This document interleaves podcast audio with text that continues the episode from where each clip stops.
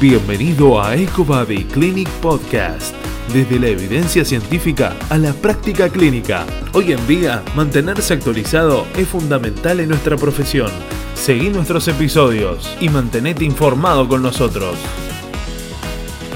Por información acerca de cursos, tratamientos y más, accede a www.ecobodyclinic.com.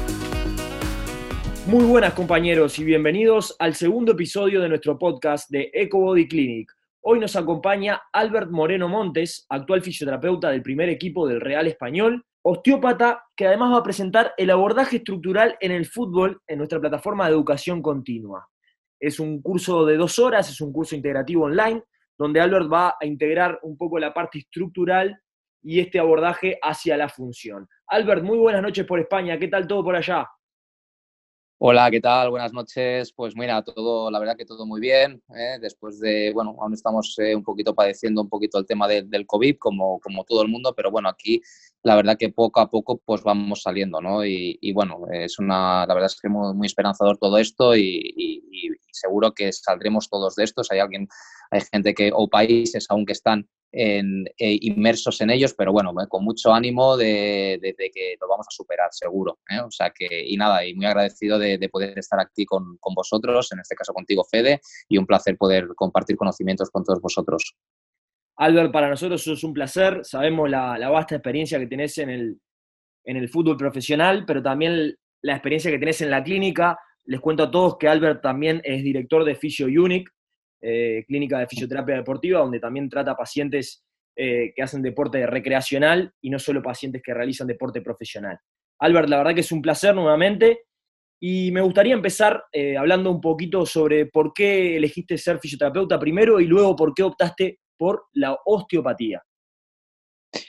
Bueno, a ver, yo siempre he estado vinculado en el, en el deporte, obviamente nunca, siempre he jugado a fútbol, nunca ha sido, nunca sido a nivel profesional, chavalito de, de joven que, que, ha jugado siempre y bueno, y la verdad que llega un momento, pues como todos, ¿no? que teníamos que decidir que a lo que nos queríamos dedicar. Eh, yo tenía claro que me gustaba el ámbito deportivo, estaba dudando pues entre la, en lo que es INEF, lo que era la fisioterapia, y realmente al final me, me, decanté por la fisioterapia por un poco por, por, los ámbitos que puede tener, ¿no? ya no solamente a nivel deportivo, pero sino también a nivel de, clínica, a nivel eh, de otras, de otras, eh, bueno, de otras disciplinas ¿no? que podemos conocer hoy en día en la, fisioterapia.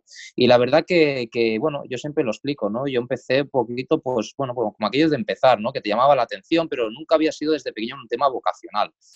Y la verdad que cada vez he ido a más, he ido a más, he ido a más. Y la verdad que ahora, como, como, como decimos los que nos dedicamos, soy un friki ¿no? en todo esto. Y, y la verdad que me apasiona muchísimo lo que hago. Estoy súper súper, súper contento porque creo que al final es la base, ¿no? Que realmente ah, eh, amamos nuestra profesión porque es lo que hace tirar adelante, ¿no? Porque como todos los que estamos inmersos en todo ello, eh, hay que hacer unas formaciones continuadas, mucho sacrificio, muchas horas de trabajo y realmente cuanto más sabes, más te das cuenta de lo que no sabes, ¿no? Entonces yo creo que es un tema puramente pasional, ¿no?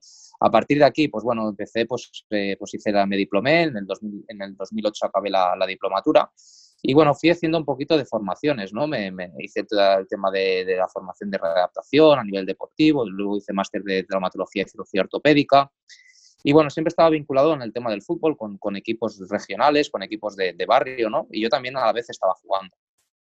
Y luego, poco a poco, pues bueno, me, di cuenta que, que, bueno, conocía gente que había empezado la osteopatía, me explicaron un poquito en qué consistía. Yo también tenía esa, esa, esa incertidumbre, ¿no? Lo que pasa es que también sabía que era, que era muy sacrificado, ¿no? Y no en ese momento no sabía si era capaz de, de llevarlo a cabo, si era mi momento, ¿no?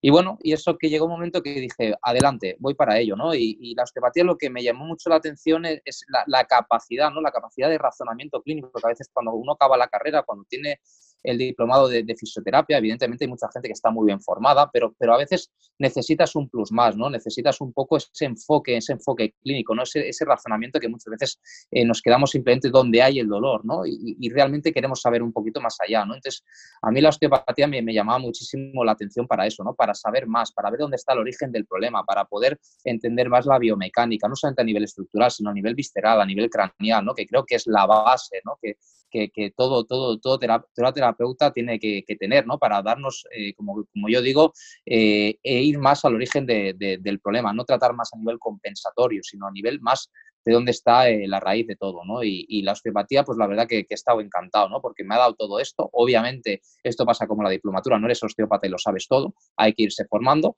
pero la verdad que estoy muy, muy, muy contento. tú también, tú también abordas y estás formado también en readaptación, en, toda la parte de Return to Plane y osteopatía, pero también además eh, estás eh, con la fisioterapia invasiva. O sea, la estás abordando, la, la, usás como instrumento. Sí, yo sí, yo soy un osteópata, eh, como aquel que dice, soy un, bueno, a ver, cuando hablamos es raro de ver un osteópata que utilice fisioterapia invasiva, pero es tu caso. Correcto, correcto, porque yo, yo en la clínica y, a nivel profesional en el, en el, en el, deporte, con los jugadores eh, no, no, no, diferencio lo que es la fisioterapia, lo que es la osteopatía, sino es lo que, lo que comentaba, ¿no? que al final la osteopatía te da un razonamiento clínico detrás, un abordaje de, de, de, de, entender la biomecánica y también, obviamente, un abanico de técnicas que antes a lo mejor no, no, sabías o desconocías. ¿no? Por tanto, a mí la osteopatía no la diferencio de la fisioterapia, también, me da un plus más Ah, también hay muchas técnicas osteopáticas que se dirigen al sistema nervioso periférico y bueno, combinarlas con la neuromodulación. Tú también Correcto. sé que eres asistente de NESA, lo que es neuromodulación no invasiva. Entonces me pareció súper interesante cómo combinás y abordás la fisioterapia, pero de una forma general. Más allá de ser osteópata, también utilizás las técnicas invasivas, también utilizás el ejercicio terapéutico. Entonces, Correcto. que dentro de, de tu rol como fisioterapeuta, como readaptador, como osteópata, integrás todo y es un abordaje bien holístico, como tú lo llamás. Sí, correcto, porque al final sabemos, bajo mi punto de vista, eh, la estructura y la función para mí van de la mano, ¿no? Eh, yo no entiendo eh, trabajar la funcionalidad si tiene un déficit estructural, no lo entiendo, porque sé que el déficit va a haber, es como si tengo una lesión de tobillo y tiene una alteración de flexión plantar, flexión dorsal, porque tiene un astragalo anteriorizado, no puedo empezar a hacer una propiocepción no lo entiendo porque hay un déficit estructural. Entonces, primero tengo que entender dónde está ese déficit y luego funcionalizarlo. E igual que al revés, yo puedo trabajar bien a nivel estructural, pero luego no hago un buen trabajo de readaptación, no hago un buen trabajo funcional, esa persona también puede tener una, posible lesión o seguramente eh, va a haber un, proceso eh, lesional, ¿no? Entonces, para mí, eh, la estructura y la función van de la mano y hay que entenderla como sí. Por eso también hay varios profesionales, ¿no? Yo en este caso me dedico más a la osteopatía, más al trabajo estructural, pero... Eh, lo aborda mediante la función. Sí, el osteópata es estructural ya de por sí. Ahora, mi pregunta es, Albert, ¿tú consideras que las recidivas que tenemos nosotros en nuestros deportistas por diferentes lesiones se deben a que realmente la parte estructural no fue normalizada correctamente? Bueno, a ver, aquí, hombre, eh, a ver... Un gran debate el que podemos abrir, pero me interesa tu opinión que tiene una mixtura de ambas partes, normalizar función, normalizar estructura. Sí, a ver, em, yo esto es mi punto, es mi punto de vista y mi manera de trabajar. Eh, coincido con bastantes profesionales en este, en este aspecto, pero hombre, eh, decir que, muchas lesiones vienen por un déficit estructural eh, es complicado, porque todos los que nos dedicamos al deporte sabemos que hay muchos factores. Ya no hablo a nivel, a nivel extrínseco, sino también a nivel intrínseco, ¿no? Entonces, aquí hay, hay muchos componentes a tener en cuenta, pero uno de ellos, evidentemente, es a nivel estructural, ¿de acuerdo? A veces tenemos una lesión muscular, por ejemplo, solamente nos dedicamos a trabajar esa lesión hacer esos procesos que conocemos, pero realmente no estamos valorando la biomecánica. Puede ser que esa persona a lo mejor ha fatigado el músculo, sí ha fatigado, pero ¿por qué? A lo mejor hay una mala biomecánica, ¿eh? a lo mejor hay que mirar bien qué es lo que está pasando. Puede ser otras cosas, pero yo creo que nosotros, al menos el osteópata, tiene esa función de hacerlo, ¿de acuerdo? Porque si no va a haber otra recidiva. Entonces, ¿eh? yo creo que es una manera de entender y de, y de, globalizar a ese jugador, entre otros aspectos, entre la nutrición, entre el tema del gesto deportivo, entre el tema del cansancio, son muchísimas cosas, pero para mí es un punto de vista más a tener en cuenta. Sí, sí, totalmente de acuerdo.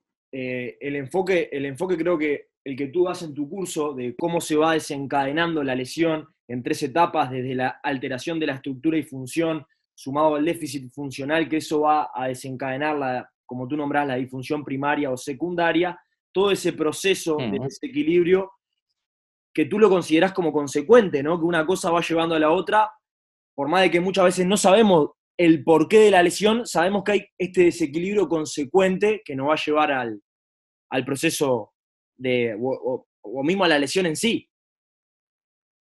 Sí, eh, correcto. Es que a veces nosotros, ya no solamente a nivel deportivo, sino a nivel de la clínica, eh, nosotros cuando nos viene un jugador nos viene un paciente, es igual eh, el ámbito, ¿no? Al final, el razonamiento clínico tiene que ser igual para todo el mundo. nosotros nos viene porque tiene una sintomatología, pero nosotros hemos de saber de dónde viene esa sintomatología. No todos los dolores vienen, el origen del problema no es donde hay el dolor muchas veces. Puede ser una consecuencia. Entonces, nosotros hemos de tener la capacidad de entender qué es lo que le está pasando a ese jugador o a ese paciente. A veces la técnica es lo de menos, yo siempre lo digo. Evidentemente, cuanto más técnicas tengamos y conozcamos muchísimo mejor, pero muchas veces es saber el diagnóstico. Muchas veces nos vienen los pacientes con un mal diagnóstico, porque no hay un buen razonamiento clínico. Y el razonamiento clínico para mí es lo más importante y lo más complicado, porque hay que tener mucho pues mucho conocimiento de anatomía, mucho conocimiento de fisiopatología, son muchísimas cosas. ¿eh? Pero aquí está para mí el, el, el, el Enfield y, bueno, lo complejo y lo bonito de nuestra profesión, ¿no? Para mí es eso. Frente a algo tan complejo de abordar muchas veces, ¿cómo, cómo aplicas el concepto de tenseridad? Eh, ¿Cómo, ¿Cómo unes cada parte para lograr realmente este equilibrio, esta normalización y que el cuerpo mediante la autorregulación en, en el proceso de lesión se normalice? Bueno, a ver, eh, esta pregunta, eh, bueno, eh, a ver, es compleja, que hay muchos, muchísimos aspectos ¿no? a tener en cuenta y sobre todo dependiendo de la disciplina en la cual estés trabajando. Yo, por ejemplo, no, trabajo de la misma manera en mi clínica que en, que, en, el mundo profesional del fútbol, más que nada porque no tienes ese tiempo con ese jugador, los timings son totalmente diferentes, la adaptación física es totalmente diferente. O sea, hay muchos aspectos ya que diferencian muchísimo el ámbito, pero al final el razonamiento tiene que ser el mismo. Yo al final, eh, primero de todo, hemos de ver qué perfil tenemos delante. Es decir, al final un tema deportivo nos dedicamos mucho más a un tema más estructural. ¿eh? Sí que es verdad que el tema visceral hay que tenerlo presente, el tema del sistema nervioso autónomo también, porque normalmente, pues, sobre todo muchos, muchos jugadores no descansan bien por la noche, somatizan muchísimo el dolor bueno, hay que, hay que ver un poquito de dónde viene eh, o el perfil de, de, persona que tenemos delante. Pero una clínica, por ejemplo, que es el día a día nuestro, eh, primero de todo y para mí hay que entender qué es lo que le está pasando. Por tanto, primero hay que hacer una anamnesis, realmente ver el perfil, preguntar por los sistemas, cómo tiene la digestión, cómo respira. Bueno, si tiene algún problema cardiovascular, si tiene algún problema, bueno, preguntar por todo, por todos los sistemas y ver qué tipo de dolor tiene, entender el tipo de dolor. Los dolores son muy diferentes y cuándo le viene, en qué momento.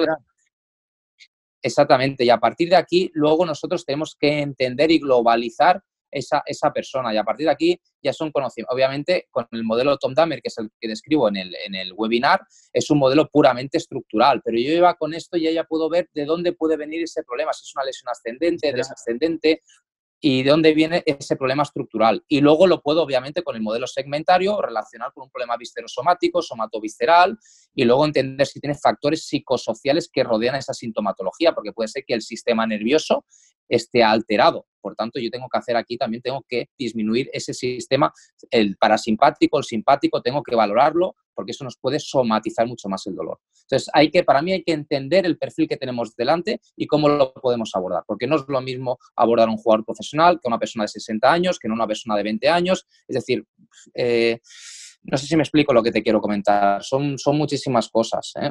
Sí, sobre todo integrar y, llegar al, correcto diagnóstico, porque sin un correcto diagnóstico el tratamiento que, que haríamos sería impreciso. Correcto. Y, no siempre lo conseguimos. Yo, yo no, no, bajo mi, Claro, yo bajo mi experiencia, pues yo ahora mismo trabajo de esta manera y realmente pues me ayuda muchísimo, porque no sé a veces si a ti te ha pasado, pero a veces a mí me viene la consulta o me vienen los jugadores, oye Albert, hazme una revisión a ver dónde estoy, dónde crees que puedo tener algún problema o reajustame. Hostia, si no tiene dolor, a veces uno dice, bueno, si no tiene dolor, ¿por dónde empiezo?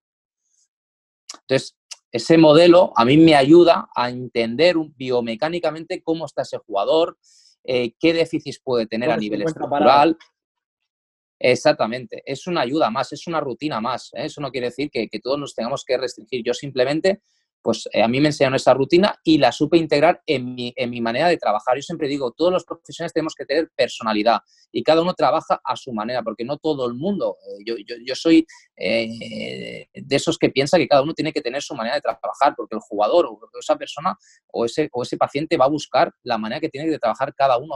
Yo, voy a este porque este me interesa, me gusta cómo trabaja. A lo mejor va a otro y trabaja totalmente diferente y después tiene el mismo beneficio. Ojo, o sea que todo es respetable. Lo importante es hacer un buen razonamiento clínico y saber por qué estamos haciendo las cosas como profesional. ¿Eh? Después hay gente que trabaja de una manera, que trabaja de otra, es totalmente respetable. Siempre para mí que haya un buen razonamiento clínico de base detrás. ¿eh? Y como tú nombras en el curso, saber a dónde queremos llegar, que queremos evitar todo tipo de recidivas. Ya que lo nombraste, Albert, en base un poco al modelo que tú te basas, el modelo de Tom Dahmer, me gustaría saber un poco, de, manera precisa para los oyentes y rápida, cómo lo divides en las tres unidades y el porqué de cada unidad y por qué se localiza cada unidad en cada segmento que tú nombras.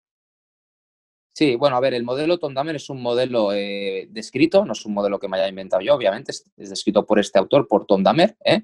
donde está en todos los libros de, osteopatía, entre otros modelos, y es el modelo de las unidades. ¿Qué quiere decir? Pues que, que, Tom Dahmer eh, divide al, digamos, al individuo en tres unidades. La unidad 1, que le llama unidad locomotriz, que es el de la extremidad inferior y la parte lumbar, ¿de acuerdo? Donde el pívot a valorar es L3, ¿de acuerdo? Después la unidad 2, que es la unidad de extremidad superior, donde el pivote importante es de 4. Y la unidad vegetativa, que es la unidad 3, que el pivote importante es de 9. Está descrito así porque según Tom Dahmer, ¿de acuerdo? Eh, él valora que yo valorando, eh, si por ejemplo voy a empezar con la unidad 1, que es la unidad L3, que es la extremidad inferior, yo valoro ese pivote, ¿eh? lo valoro con, con movilidad, veo si ese pivote está bloqueado o no está bloqueado. Si yo veo que está bloqueado, ya me está diciendo que esa unidad hay una disfunción. Perfecto. ¿Dónde está esa disfunción? Pues primero tengo que saber si es una lesión ascendente o descendente. ¿Cómo? Saber si una lesión es iliosacro o sacroilíaca. Todo esto son test diferenciales que se hacen, son test osteopáticos, como es el test de Gillette, como es el test de Piedelú, como son, hay, hay varios test para valorar todo esto. Y a partir de aquí hemos de saber cada estructura eh, de esa unidad, las estructuras que inciden. Por tanto, voy valorando cada una de estas estructuras. Si hay un déficit de movilidad, si hay dolor, si veo que la palpación hay alguna cosa eh, diferente a nivel de la palpación de la piel. Y siempre lo voy comparando bilateralmente, porque yo pues, puedo decir, mira, este tobillo parece que esté bloqueado, pero es que a lo mejor veo el otro y también está bloqueado, pues a lo mejor esa persona es así. ¿De acuerdo? Entonces yo voy, voy valorando esas estructuras y la que veo que está en disfunción, la trato y vuelvo a retestar ese pivot. Y hasta que vea que ese pivot, ostras, ya funciona bien. Porque eso es un test y un retest. Es lo que me gusta de este modelo, que yo enseguida veo esa mejora. De ejecutar, de valorar, de ver los resultados. Pero ¿por qué menciona Tom Dahmer a L3 como referencia para valorar esta subunidad? Bueno, él, eh, bueno, él lo valora por un tema de, todo el tema de los de las líneas de anteriores, posteriores, por donde pasa la, eh, a nivel de, gravedad es un, bueno, él lo describe de esta, de esta manera. Eh, realmente él no te dice, él te dice que es un, tema, bueno, está descrito en, los libros osteopáticos, donde él describe que, la, que la, fuerza de gravedad pasa justo por esos puntos, ¿vale? Y para él son los puntos clave, ¿de acuerdo? Entonces, eh, bueno, ya te digo, eh, a mí me, da, me da resultado, como seguramente a lo mejor a otros profesionales les puede dar otro resultado, otros modelos, a mí me da muy buenos resultados y lo que me gusta de este test, vuelvo a repetir, es que testas y retestas y ves el cambio. Entonces tú ya ves si eso está ajustado o no. No es una cosa que tú eh, puedas decir, mira, yo creo que ya está. No, no, es que yo sé que está. ¿Por qué? Porque ese pivot ha cambiado. Yo sé que ese pivot es el fundamental en esta unidad. Pero siempre entiendo que, cómo... Siempre que, valoras el pivot de L3 y no lo encuentras normalizado, no lo encuentras en función, lo encuentras en disfunción. En base a tu depende, En base a tu experiencia, eh, bueno, no, eh, claro. Encuentras disfunciones consecuentes en tobillo, rodilla, eh, bueno, peroné. Sí. Sí, a ver, el, claro, a ver, nosotros es, el modelo en el, en el, cual me baso, entonces yo puedo valorar a lo mejor el E3 y a lo mejor el E3 tiene buena movilidad, por tanto yo ya entiendo que la unidad 1 ya está bien, o sea, por tanto la unidad 1 no tengo que tocar nada. A lo mejor voy a la unidad 2 y veo que la unidad 2 no funciona bien y veo que es por culpa del ATM. Y, por tanto trabajo el ATM, vuelvo a valorar el pivot de 4, que es el pivot de la unidad 2, y veo que ya funciona bien. Y luego a lo mejor, luego vuelvo a valorar ese tobillo y veo que el tobillo me funciona bien. ¿Por qué? Porque en este caso el problema venía de la unidad 2 y venía, por ejemplo, de un cóndilo anteriorizado del ATM, por ejemplo. No sé si me explico lo que quiero decir. Sí, sí, sí, es, un es una manera de, de entender o de ver una manera de decir, ostras, ¿de dónde puede venir el origen de este problema? Porque sabemos que está todo súper conectado. Después, obviamente, yo hago este modelo para yo saber de dónde puede venir ese problema. Luego yo puedo integrar muchísimas cosas, es lo que he comentado antes. Ya no solamente hago un trabajo estructural, luego a lo mejor me puede venir por un problema, pues bueno, no sé, imagínate, eh, yo qué sé, por ejemplo, eh, del ATM, como estábamos diciendo, ¿no? Pues luego yo hago un trabajo de ATM, a lo mejor hago un trabajo también craneal, eh, a lo mejor eh, valora también el, nervio trigémino, que puede haber una disfunción, le puedo hacer una neuromodulación invasiva en nervio trigémino. Bueno, eh, entonces yo ya integro varias, varias cosas, porque ya tengo que entender la fisiopatología, tengo que entender el, el, sistema nervioso periférico de esa estructura que puede estar en disfunción, bueno, y también un poquito dependiendo del tipo de dolor. A lo mejor el dolor que me está describiendo esa persona es un dolor irradiado, es un dolor que está afectado, a lo mejor me sale afectado C, 7 d 1 que es la charnera cérvico-dorsal, porque resulta que tiene un desfiladero torácico. Por tanto, yo tengo que abrir ese pectoral menor. A lo mejor tengo que trabajar el nervio pectoral lateral con una neuromodulación que me va a ayudar. Es decir, al final uno va atando cabos. Al final no solamente el modelo Tom. El modelo Tom a mí me da una idea de dónde puede venir el problema pero después yo tengo que entender el tipo de dolor, tengo que entender qué circunstancias tiene esa persona. Es lo que te decía, la anamnesis es clave para mí. Tal cual, tal cual, tal cual. Respecto al modelo Tom Dammer, ustedes lo valoran con carga y sin carga, ¿no?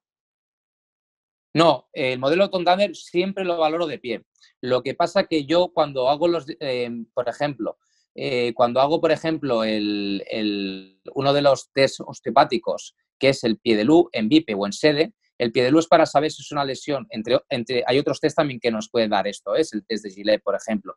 Pero el pie de luz es para saber si es una lesión iliosacro o sacroilíaca. Por tanto, el pie de luz en bipe de estación, si me sale positivo, yo sé que es una lesión iliosacro, por tanto es una lesión ascendente, pero luego si es una lesión sacroilíaca es una lesión descendente. Entonces esto lo tengo que poner sentado para, eh, para quitar el peso de la extremidad inferior. ¿eh? Pero siempre cuando hacemos el modelo Tom Dame, siempre es el paciente es de pie. Siempre. Siempre, de pie, siempre de pie. Correcto, correcto. Eh, Albert, a modo de cierre me gustaría que nos digas un poco cómo relacionas en clínica o mismo dentro del, plantel eh, la aplicación de ejercicio terapéutico post-intervención osteopática. Es decir, normalizo la función y enseguida aplico el ejercicio terapéutico. ¿O tú prefieres normalizar la función, dejar un tiempo y luego al día o a las horas aplicar el ejercicio terapéutico. ¿Cómo relacionas esto a modo de cierre? Bueno, eh, a ver, em, yo primero de todo lo que haría es en qué ámbito estoy trabajando. ¿Por qué? Por lo que te he explicado antes, no es lo mismo una consulta eh, con una persona sedentaria totalmente que un deportista. ¿eh? Primero porque tiene otras capacidades, eh, porque nos prima el tiempo y porque y entonces son muchas cosas. Si yo hablo del tema deportivo, yo automáticamente también tengo que saber el, origen del problema. Si es una cosa simplemente un bloqueo que tiene una sintomatología en la sacroilíaca, que cuando hace un movimiento de flexión, a veces nos ha pasado en, la media parte, un jugador que me ha quedado bloqueado, hacer un movimiento y no, no se podía agachar hostia, pues, pues ¿de dónde viene el problema? Esto, esto, desbloqueo y automáticamente esa persona yo le, yo le digo ya que haga ejercicio. ¿Por qué? Porque me va a ayudar a que se desbloqueo y después que haya esa información ¿de acuerdo? A nivel de movilidad. Por tanto, yo no hay ningún problema en hacer ese ajuste y después que ya empiece a hacer un tema de, de, movilidad, la movilidad que tú le expliques a ese jugador o esos ejercicios que tú creas óptimos y, apropiados para que esa, esa, esa, estructura vuelva a tener esa capacidad funcional. O sea que para mí no hay ningún tipo de problema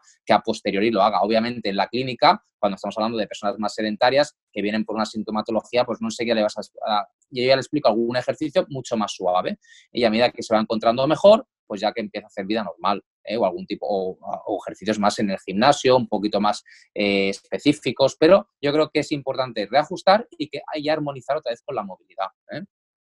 O sea que defiendes el concepto de normalizar y armonizar consecuentemente. Si realizo una cosa primero, y luego aplico lo otro. Sí, yo pienso que el deportista se lesiona moviéndose, por tanto la funcionalidad es básico. Yo simplemente comento que muchas veces a nivel deportivo estamos hablando de la funcionalidad, de la funcionalidad y que es muy importante, pero a veces también nos, nos olvidamos, bajo mi punto de vista, de entender la biomecánica y qué es lo que está pasando a ese jugador. ¿Vale? Entonces, para mí la estructura también es interesante que se entienda y que se haga un buen razonamiento.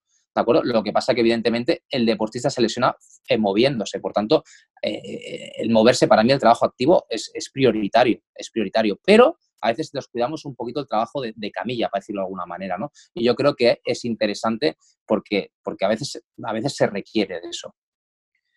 Bien, Albert, cierro con esta última pregunta que a mí me despierta bastantes inquietudes porque desde mi lado, en mi formación, no tengo formación con osteopatía. Y bueno, eh, estoy aprendiendo un poco, estoy conociendo un poco más, es algo que me interesa, es algo que me intriga mucho. ¿Qué consideras tú, en base a tu experiencia, porque también sé que de investigaciones en cuanto a esto, eh, a los tiempos de normalización o cuánto puede durar la normalización de, la estructura una vez que aplicamos la técnica? Bueno, eh, mira, lo más importante, lo más importante por experiencia es reajustar dónde viene el origen del problema. Porque si yo reajusto una compensación, me va a volver a venir el dolor. Y te va a volver, a volver la compensación también. Eso es, eso es. Entonces yo lo que tengo que tener la capacidad, ¿eh? que es lo más complicado, vuelvo a repetir, que a veces no, no, siempre lo conseguimos, ojalá lo consiguiéramos siempre, es saber reajustar justo lo que necesita esa persona. Entonces esa persona nota el cambio una barbaridad una barbaridad. Obviamente, también vuelvo a repetir, dependiendo de, qué personas estamos hablando. No es lo mismo un deportista que enseguida lo adapta perfectamente que a una persona sedentaria de 60 años, es mucho más complicado. Entendemos que a nivel estructural ya no podemos trabajar con técnicas más manipulativas, porque a lo mejor porque esas técnicas manipulativas tienen contraindicaciones, hay banderas rojas, ¿eh? cuando, hay, ¿eh? cuando, hay, cuando estamos hablando de una afectación discal, cuando estamos hablando eh, que tiene pues, osteoporosis, etcétera, etcétera. Entonces ahí se nos complica muchísimo más. Pero en un deportista, si seamos capaces de ajustar, obviamente, el, el, problema, tenemos mucho ganado. Y, y después, sobre todo, y después, sobre todo, ayudarle a, que, a ese gesto deportivo, porque a lo mejor lo está provocando el gesto deportivo, a lo mejor lo está provocando que están dando mal, a lo mejor esa persona necesita plantillas, es decir, hay muchas más cosas detrás, ¿no? Es entender por qué eso le está fallando. Si es por un mal gesto que se ha quedado clavado o porque realmente su biomecánica o su, o su manera de, a nivel estructural necesita una ayuda, ¿de acuerdo? Eso se, es bajo, bajo, bajo mi opinión, pero ya te digo, no es fácil, no es fácil. Yo este modelo lo aplico como base, ¿eh? pero de aquí hay que, hay que, hay que, hay que, desarrollar muchísimo esto. Exactamente, exactamente. ¿eh? Bueno, Albert, muchísimas gracias por tu tiempo. Eh, es un placer poder conversar contigo, tener un ratito por lo menos para, para hablar y abordar un poquito más lo que, lo que tú abordás en el, en, el, en el curso que tenemos en nuestra plataforma de abordaje estructural en el fútbol. Y bueno, invitarlos a todos a que puedan acceder al webinar de Albert de dos horas de duración, que ya está disponible en nuestra plataforma online. Muchas gracias, Albert. Ha sido un placer. Un fuerte abrazo y espero que las cosas sigan bien por allá. Muchas gracias, Fede. Muchas gracias a, vosotros, a EcoBody, por la, por la confianza y un placer poder estar con, con todos vosotros y compartir conocimientos. Un gran abrazo. Muchas gracias. Un abrazo. No te olvides de seguirnos en Instagram, EcoBody Clinic, para ver más novedades.